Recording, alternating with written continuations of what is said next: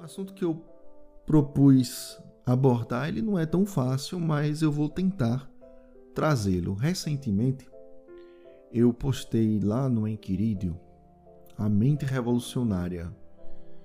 É um artigo que você pode consultar em www.enquiridio.org. Salvo engano, é a última postagem que eu fiz. E de lá para cá não tive tempo de é, colocar mais dos meus estudos, né? Que são estudos que eu venho fazendo e que quando há um fechamento, há alguma coisa que eu perceba, né, que pode nos ajudar, né, então eu vou lá e publico. Mas aí, no que é que eu chamo a atenção? Porque pode terminar sendo um marco, né? Termina, na verdade, sendo um marco. Muito é, se tem falado a respeito, e aí politicamente falando, sobre é, comunismo, socialismo, fascismo e por aí vai. Né? Mas o grande problema é que essas palavras com o tempo morrem. Essas, quando não morrem, essas palavras elas transmutam de um ponto para outro. Porque o, a grande questão da revolução né, e a mente revolucionária é que ela precisa revolucionar em seu tempo. Ela não vai revolucionar Vamos lá. Ela não vai revolucionar. Eu preciso, às vezes, tá?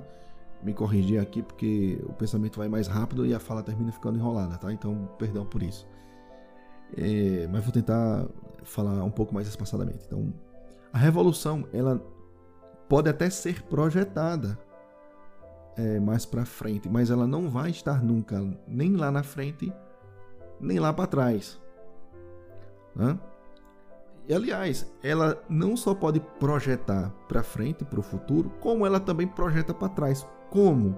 Revisionando toda a história e transformando, adequando ela, na verdade, fraudando, né, adulterando, para que possa fazer com que aquilo que a revolução pratica no presente tenha embasamento no passado. É assim que as coisas são feitas, tá certo? Então, Sabendo disso, a revolução ela opera na mais gravidade das questões. Para mim, isso é uma posição muito particular, você não precisa concordar comigo em hipótese alguma. Eu só estou tentando trazer aqui uma visão que talvez liberte as pessoas, de um modo geral, do pensamento a acreditar que é, o mal de absolutamente tudo é o tal do comunismo, socialismo. Sabe por quê? Porque quando ela enxergar o mesmo modus operandi né, em outra coisa que não seja comunista nem socialista, ela vai, como se diz na linguagem mais moderna, né? Ela vai bugar. Ela não vai conseguir ter argumentos para aquilo. Ou vai cair num grave erro de chamar a coisa de comunista ou de socialista, entendeu? E isso é um problema grave, né? E vai terminar sendo a pessoa, ela vai terminar sendo ironizada, vai terminar acontecendo uh, coisas com desagradáveis com ela, né? É, vai servir de chacota, vai servir né, de piada. Por quê? Por conta de um erro, de um erro que é, ela entendeu a coisa mas trouxe como sinônimo de daquilo que ela estava percebendo, né, desse modus operandi, dessa forma de fazer, é, veja, da forma como as coisas acontecem, da forma como a, a, essas pessoas agem, tá certo? Então imagina que alguém viu um grupo, né, uma sociedade organizada, né, um, uma sociedade inteira não, né, mas um grupo organizado é, tendo, uma, tendo ações, falando coisas, promovendo questões que muito que apesar de parecer com comunismo, não é comunismo. Que apesar de parecer socialismo, não é socialismo. Tá entendendo? Então o que é? Eu tenho que botar essa coisa em algum canto, né? Então, perceba que antes disso tudo existe o caráter revolucionário, tá? Que não é de hoje. Essa questão revolucionária eu vou trazer aqui de, de uma forma bem clara, tá bom? Eu não pretendo adiantar aqui nem avançar é, seguindo tão somente o aspecto teológico da coisa, porque eu, eu tenho que materializar realmente todo o assunto, tá? É, é a proposta desse podcast. Mas o primeiro revolucionário foi aquele que contrariou o Criador. Portanto, Lúcifer. Né? Então, ele foi o primeiro revolucionário. Tá certo? E de lá para cá, tudo que se entende por revolução parte da ruptura com Deus. Tá bom? Para romper com Deus, eu não vou dizer, ah, mas Deus não existe. Não, é claro que ele existe. Ah, mas eu sou ateu. Não, é? não existe ateu que dure tanto. Né? Quando dura muito, realmente, isso aí é até um, é um, vamos dizer assim, de certa parte, ou existe né, todo um quadro ali é, no qual a pessoa esteja realmente submersa né, no, no, no, nas trevas, em trevas, completamente entregues, entregue em trevas, né? não que ele perceba, não que ele ache isso ruim, entendeu? Nós tivemos inúmeras né, pessoas importantes, né? Por exemplo, até hoje acho que ainda existe, não sei se você já faleceu, que é o Richard Dawkins, que é o paladino do ateísmo, né? Ele não, ele não, não é uma pessoa que vem em defesa dos ateus, não. Ele quer pregar o ateísmo, né? É, mesmo ele, eu acredito que no fundo ele tem uma crença tão forte em Deus. Agora que ele tem um lado que ele escolheu, né? Mas ele tem uma crença tão forte em Deus que tudo que ele faz é contra Deus, entendeu?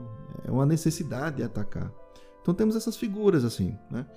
Então, é, o fato de você negar a Deus não. não é, veja, não estou falando aqui agora do ponto de vista católico, por favor, viu? O católico, essas coisas para o católico não pode existir, não pode haver dúvida nisso, isso é contra mandamento. Então, você. É, você, vírgula, tá? Você é um. Você é um. A forma de linguagem, tá? Então, a pessoa que.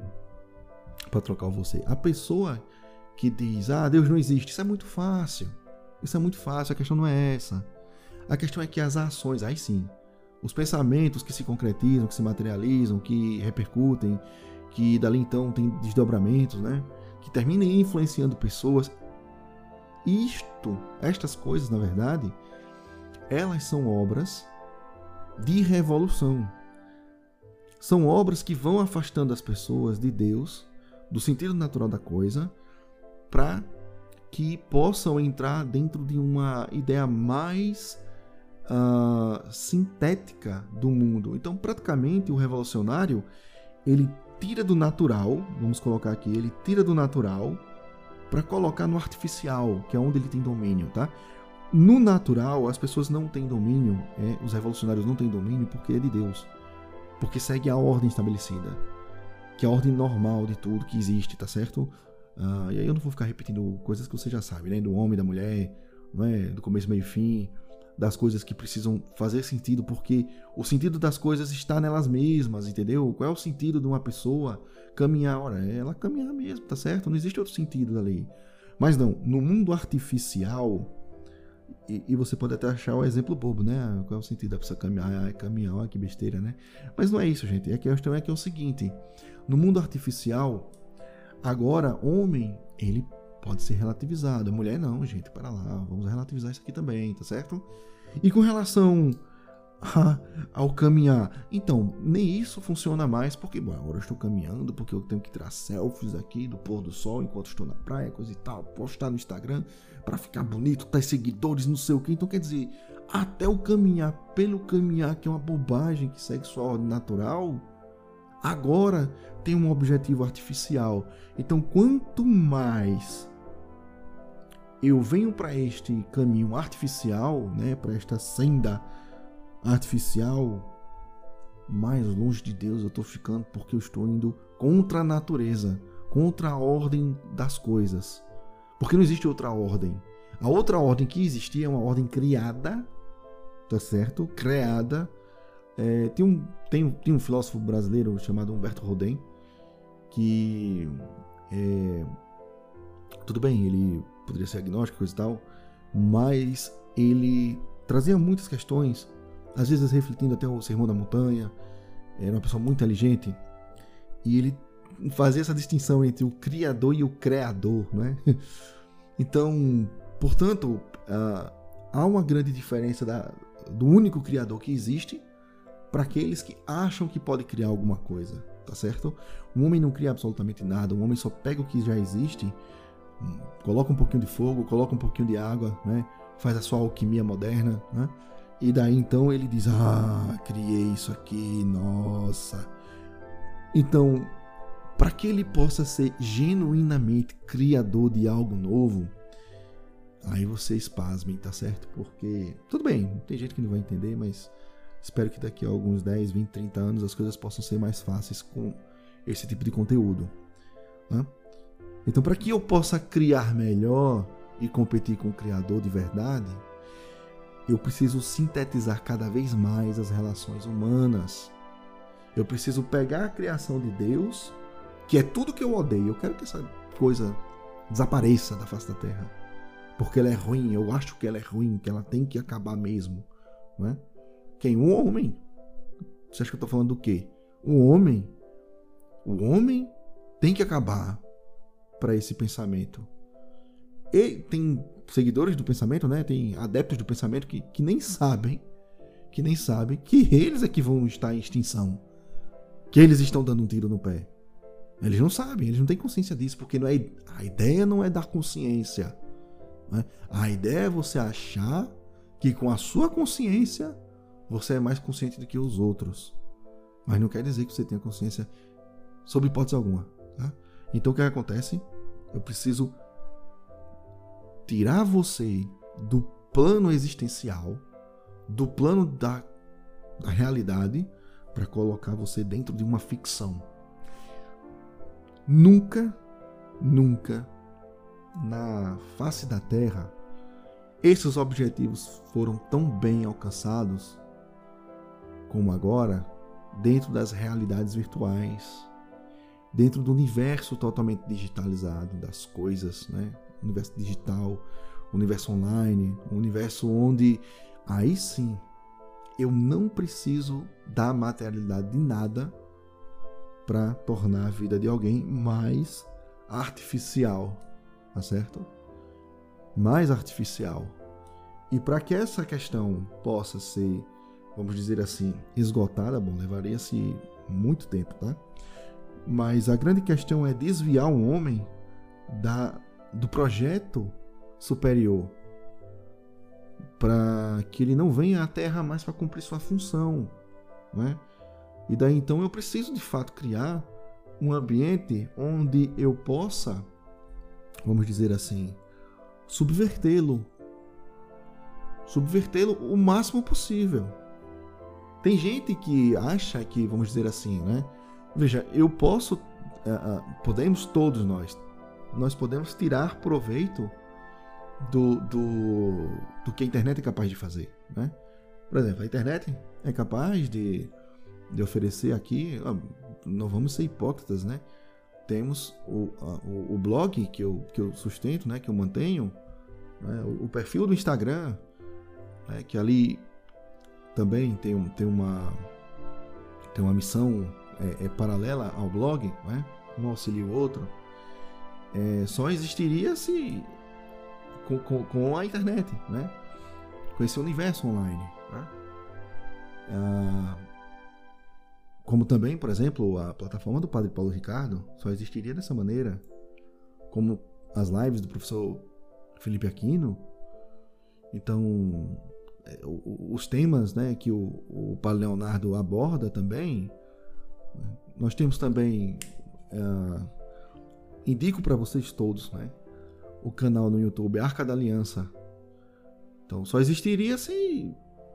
Se não existisse internet, não existiria. Né? Mas não se trata de hipocrisia, como eu disse lá atrás. Né? O grande detalhe é que isto, que tem uma finalidade boa sim, é subvertido. E a subversão, ela não precisa ter qualidade, ela só precisa ter volume. A grande questão do plano sintético, não natural, é que ele subsiste na quantidade e não na qualidade. Tá certo? A questão é essa. E aí o mundo, ao invés de ter qualidade, ele vai virando quantidade. As, os critérios de avaliação deixa de ser automaticamente qualidade para ser quantidade. Então, aí é que está o problema, né? Porque tudo vira uma questão numérica. Tudo se tornam números. E aí eu só preciso dizer, ah, fulano não, é mais fulano, é, o, é a unidade 1256. Tá certo? Então não precisa. A, coisa está se transformando numa, numa, numa utopia, como George Orwell. Está se transformando naquilo. E isso não vem necessariamente do comunismo. É isso que eu quero dizer. Eu acho que o professor Olavo de Carvalho já disse isso várias vezes, né? com, com os adjetivos que ele utiliza. Eu não vou utilizar aqui para que o podcast continue familiar, né? Mas que de certa forma tem até seu propósito enquanto programação neurolinguística, porque no fim das contas você né, coloca uma palavra ali de baixo calão, a mente da pessoa tende a a, a, operacionalizar as coisas de uma forma um pouco mais um pouco mais incisiva. Mas assim, a ideia não é essa. Só que por que, é que ele fazia isso? Porque são coisas assim, vamos lá, são coisas óbvias a serem constatadas, sim, são óbvias. E por que, que a pessoa não aceita que, olha, veja só, o camarada, né? Ah, tá. Olha, branquinho, peludo, né? É... Ah, branquinho, peludo, fofinho, é, as, as, crianças gostam, né? É, tem um narizinho bonitinho. Né? Eu estou dando características que, que pode, pode ser atrelada a vários animais, não é verdade? Quando eu começo a falar de atributos mais específicos, ah, tem bigode, tem uma cauda longa, não é? A orelhinha é retangular. É lógico que eu estou partindo mais para um, um felino, para um gato. Mas se eu digo que tem orelhas compridas, um rabinho de pompom e olhos vermelhos, aí eu vou para o coelho. Mas perceba que as características que eu disse lá atrás, peludinho, peludinho, crianças gostam, coisa e tal, é disto que eu estou falando. Porque depois são as oitavadas mais acima que nós vamos ver, tá certo? Se fosse uma escala musical, né? É, a cada do ré mi fá sol lá si, você vai para uma nova oitavada. Então, ah, eu não vou usar música, ah, eu vou usar. Eu posso usar arte também, posso. Mas enfim, você pega aqui um Dó, Ré, Mi, Fá, Sol, Lá, Si, certo? Depois um outro Dó, Ré, Mi, Fá, Sol, Lá, Si, Dó. E depois outro, por exemplo, aí eu tenho um... Vamos pegar aqui que a, a constante seja aquela no meio, né? Mais para baixo você tem oitavadas mais agudas, não, mais graves. Mais graves, né? E mais acima você tem oitavadas mais agudas. Então, quando a gente está vendo aqui a superfície da coisa, nós estamos vendo justamente essas mais agudas, mas não quer dizer que não estejam dentro né, de, uma concep de uma concepção original, né, que tem ali a sua, a sua oitavada mediana, entendeu? Pronto. É nessa média daí que está o pensamento revolucionário, tá certo? É nessa, é nessa grande média daí que a gente pode dizer o seguinte: é, da mente revolucionária é que vão partir as utopias, é que vão partir as ideologias. E por enquanto, existem as ideologias que têm essa base, que novamente eu vou trazer aqui uma informação tão somente para facilitar a coisa, mas sinceramente isso já foi amplamente, vastamente superado. Que é a ideia de esquerda e direita. Novamente, vai ter gente que vai dizer, ah, eu sou de direita, vai ver lá o fulano praticando coisas da esquerda e vai dizer, nossa, você é de esquerda. Não! é que isso já foi superado. Você que não acompanhou a coisa, tá certo? Isso já foi superado há muitos anos. Então vamos lá. Quando eu digo que dali aqui, desse, desse ponto, dessa oitavada central, da original, é que vão surgir. É, que, que da a mente revolucionária que vão, é, vão surgir as ideologias, é porque nós vamos ver muito facilmente acontecer é, dos desdobramentos, por exemplo, dentro do catolicismo, né? Vamos lá, vamos pegar aqui quais são essas, essas da, dessa, dessa oitavada central, vamos ver as, as oitavadas onde fica mais grave mais agudo, enfim. Mais grave não, porque aí eu, eu poderia trazer aqui por analogia que o que é mais, mais grave, né? A gente estaria remontando, vamos dizer assim, a, a, parte mais densa da coisa. Mais. Seria densa? Acho que seria mais sutil, né? mais sutil da coisa, algo que esteja mais enraizado, tá certo? Nossa ideia não é ir para lá, nossa ideia é realmente partir do meio para cima. Por quê? Porque fica mais tangível. Então vamos lá. Você tem, por exemplo, teologia da libertação, que o pessoal não sabe, mas surge surge muito antes de todos esses partidos de esquerda. Né? Eu vou falar esquerda tão somente para que para facilitar, mas por favor, essa coisa de esquerda e direita já está superadona, tá? Então, superadona, eu não falo assim. Acho que bateu a entidade errada aqui nessa hora. Então, o que que acontece? É, você tem a, a, teologia da libertação, tá? É, que tenha. Vamos lá, é, eu preciso só dar uma pincelada básica aqui, porque a teologia da libertação, veja só, a, a missão da igreja, sim, é libertar as pessoas da opressão, libertar as pessoas do cativeiro, libertar as pessoas, mas isso de uma forma cristã. Isso dentro dos planos da salvação de Jesus Cristo, não é fora disto, tá certo? Então, tudo que não for de acordo com o evangelho, dentro dos planos de Deus, então aí a gente está falando de qualquer outra libertação, e não na libertação da igreja, né? Na libertação da, que a igreja preserva. E aí você tem a teologia, de, aliás, você tem a libertação, que até mesmo São João Paulo II, ele exortou bastante essa, as teologias que libertem, tá? não teologias que oprimam, tá certo? É, teologias que, que eram teologias que eram medievalistas no sentido de que existia uma parcela ruim da igreja, é, eu digo ruim mesmo, uma parcela ruim da igreja que ficava, é, vamos dizer assim, humilhando a pessoa, né? Ah, fazendo com que a, sei lá, o pecador fosse a público dizer que pecava, né? Ah, isso é a igreja católica? Não, isso aí era um ou outro que, que, que rompia com a igreja, pelo amor de Deus. É, olha, a igreja fazia isso sempre. Ah, conversa mole, sabe de nada de igreja. Então, é, quer dizer, existia isso? Existia. E a igreja combate isso daí, como hoje combate também, entendeu? Desvios sempre vão existir, tá certo? E a gente tem que estar pronto, é, consolidados na verdadeira igreja, consolidados absoluto na igreja, para que a gente possa daí ter o poder de é, vamos dizer assim, é, sofrer os poderes da intercessão, tá certo? Para que a gente possa ser instrumento e não uma coisa que instrumentalize a, a, a, própria igreja. Então é muito, é muito importante essa, é ter clareza sobre isso, porque daí essa libertação é, ela, ela parte de pressupostos assim também, mas que foi foi subvertida, né? Teologia da libertação lá com, com o Gutierrez, né? Gustavo Gutierrez, lá do, do Peru. Botei recentemente lá no, no, no perfil do Instagram, não é? é uma, um carrosselzinho bem, bem breve, mostrando o, o ponto central, um dos pontos centrais, quer dizer, vamos dizer assim que a obra do, do Gutierrez tem alguns pontos centrais, né, porque é uma coxa de retalhos ali, é, e a visão da igreja, né? Quer dizer, a visão não, o magistério da igreja, o que é que ele fala? Ah, que é a condenação e até mesmo é, mostra o, o, o, poder simbólico que eles tentam formar, que na verdade é um poder diabólico, né?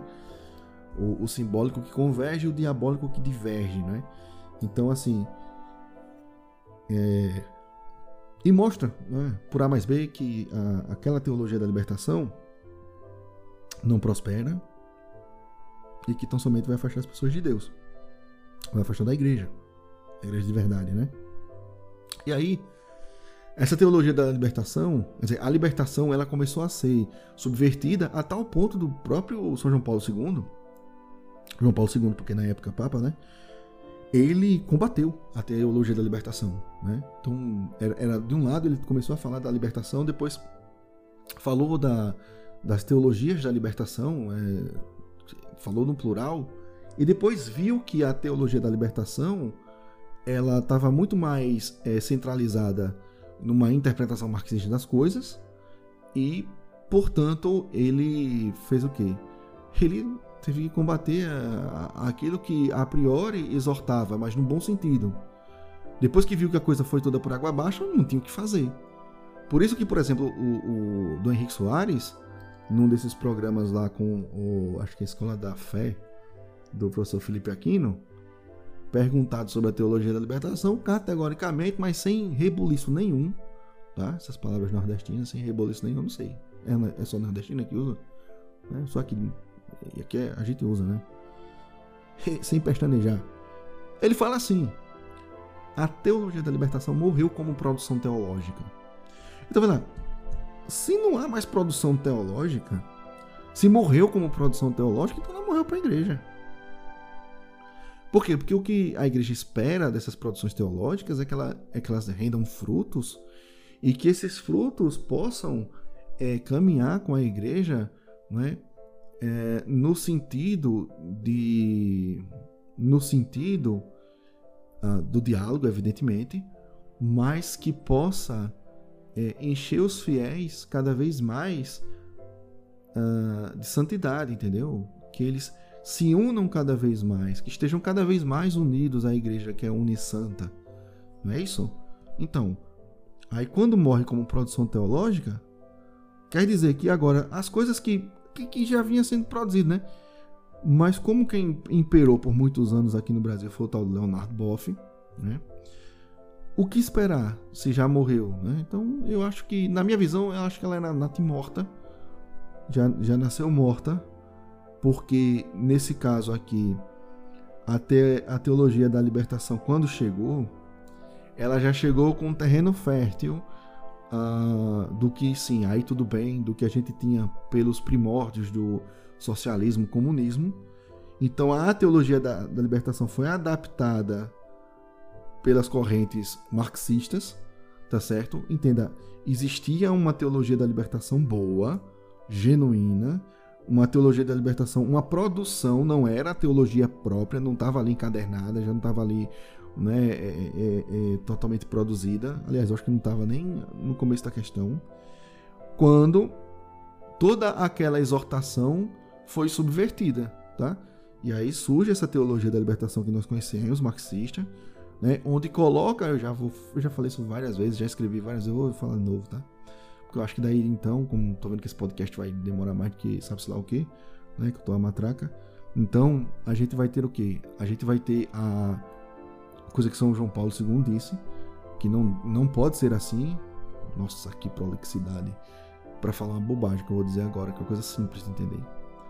Você não pode substituir a ordem que é, primeiro, soteriológica, ou seja, fundamentada na salvação de Jesus Cristo, tá certo?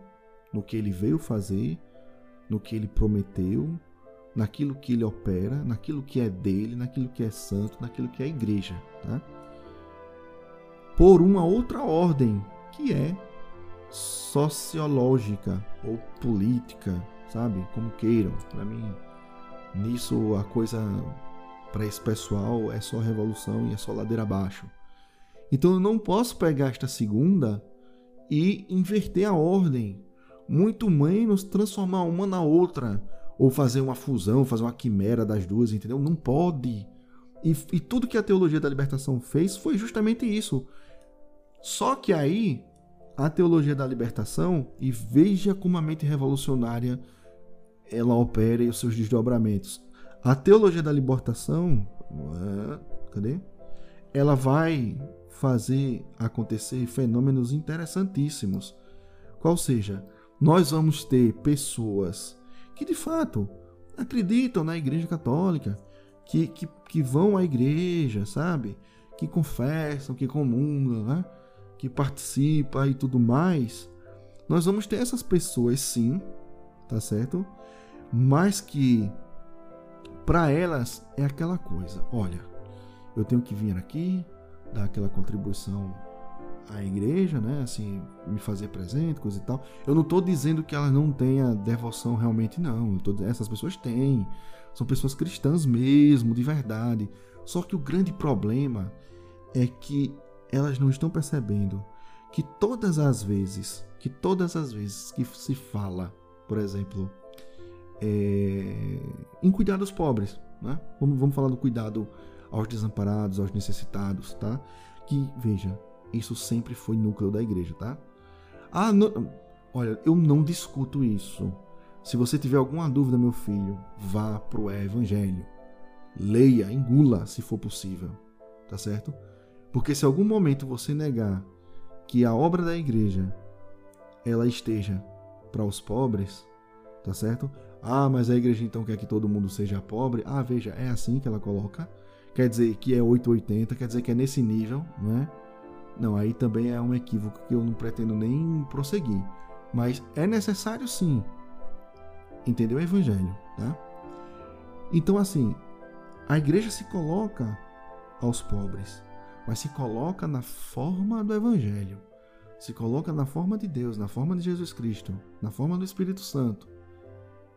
Portanto, né, trazendo, trazendo até mesmo São Paulo com a caridade, uma caridade que que talvez venha em, em prioridade sempre, né? Caridade é, um, é, uma, é uma constante da igreja, tá? Então, aí tem um detalhe. Quando elas pensam no, no, no pobre, por exemplo, nas pessoas pobres, aí elas não pensam como igreja. Aí elas pensam como como socialistas, como comunistas, né? Vou, vou pegar aqui num tempo, num tempo lá da subversão da teologia da libertação, tá? Quando ainda fazia sentido sim o socialismo, o comunismo, né? Essas, essas questões todas de, de desdobramentos por conta da Guerra Fria e coisa e tal, e da, da União Soviética, de países, né? Como Cuba, como Coreia do Norte, uh, dentre tantos, daquele tempo, Tá?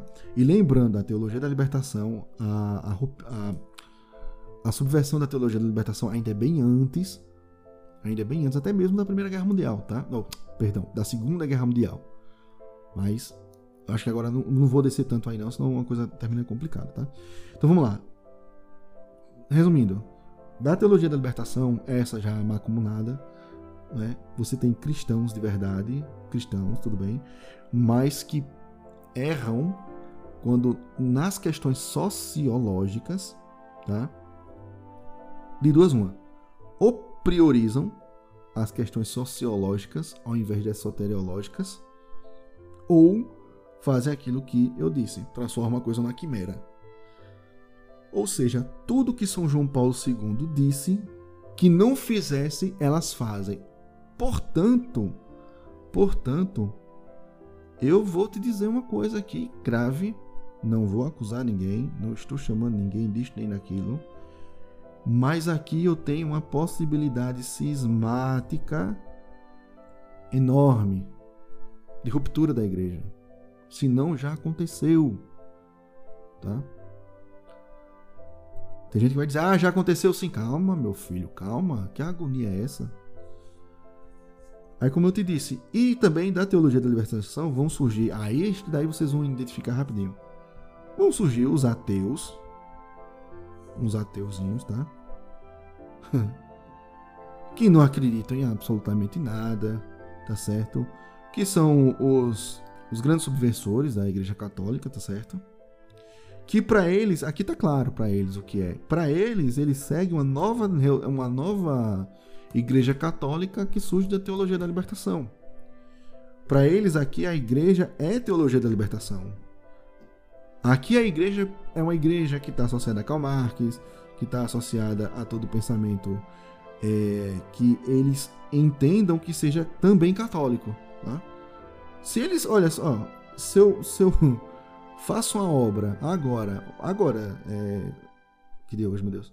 23 de 10 de 2022 se eu faço uma obra agora que não tem nada a ver com a igreja, muito pelo contrário, às vezes contraria a igreja, mas que do ponto de vista social político ela é muito interessante para os movimentos políticos, né, que tenha que tenham por ela algum apreço, ou seja, pega um partido político, né, que tem ali sua base na teologia da libertação, eu lanço uma ideia agora para eles, que eles gostem muito, mas seja completamente contrários à igreja, o que, é que eles vão fazer?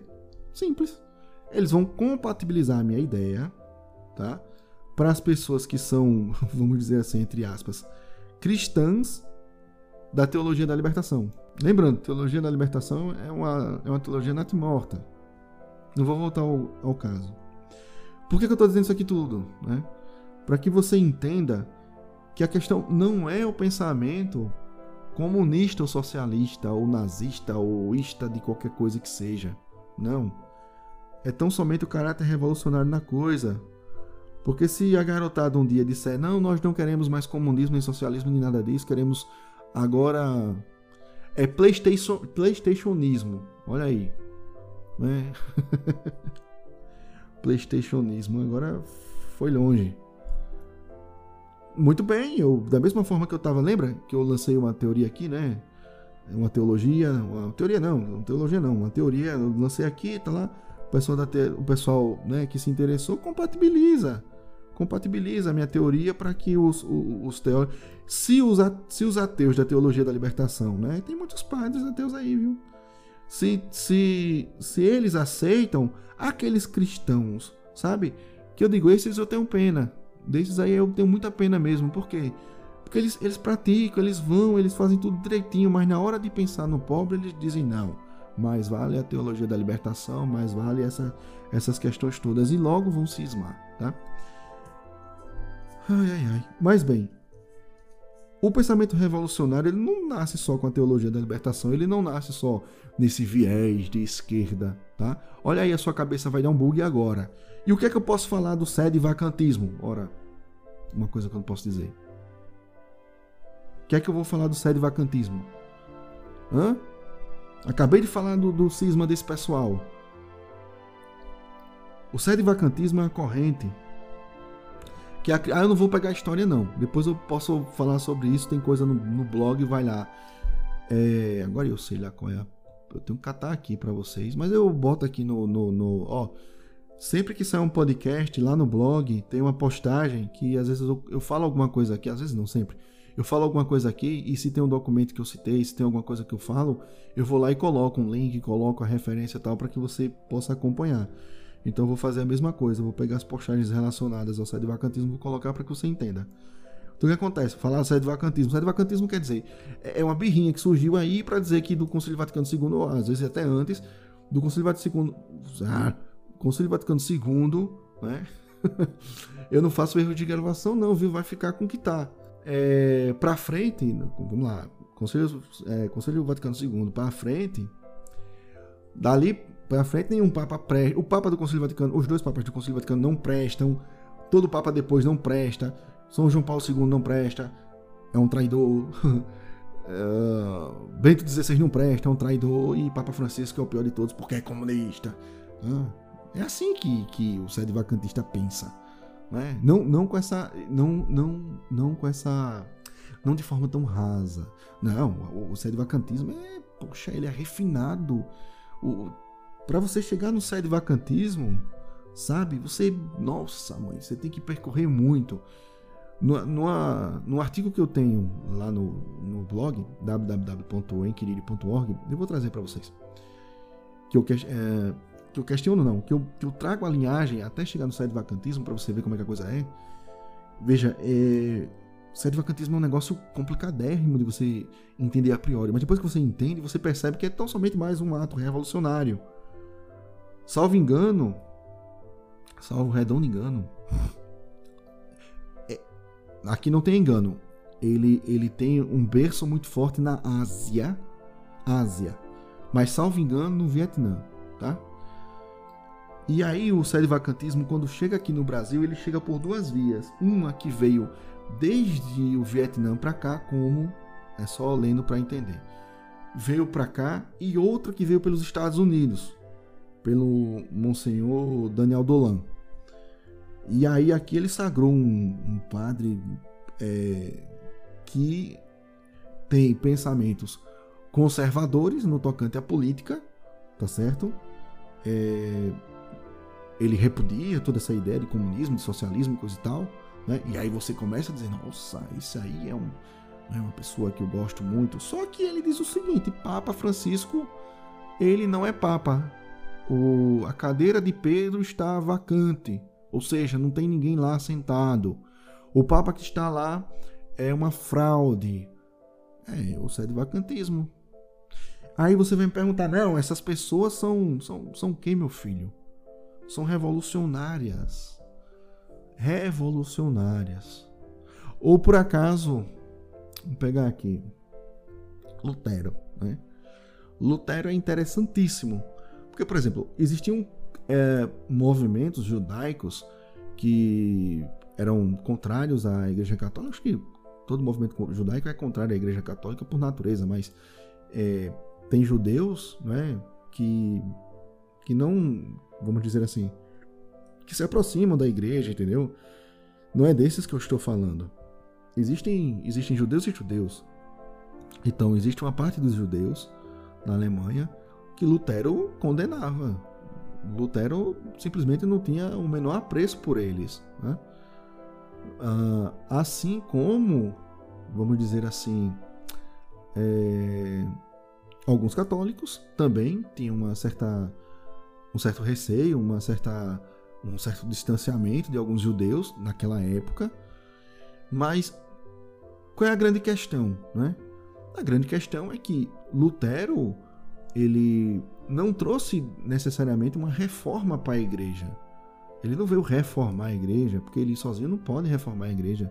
Que absurdo, né? Ele trouxe de fato para dentro da igreja o caráter revolucionário da coisa.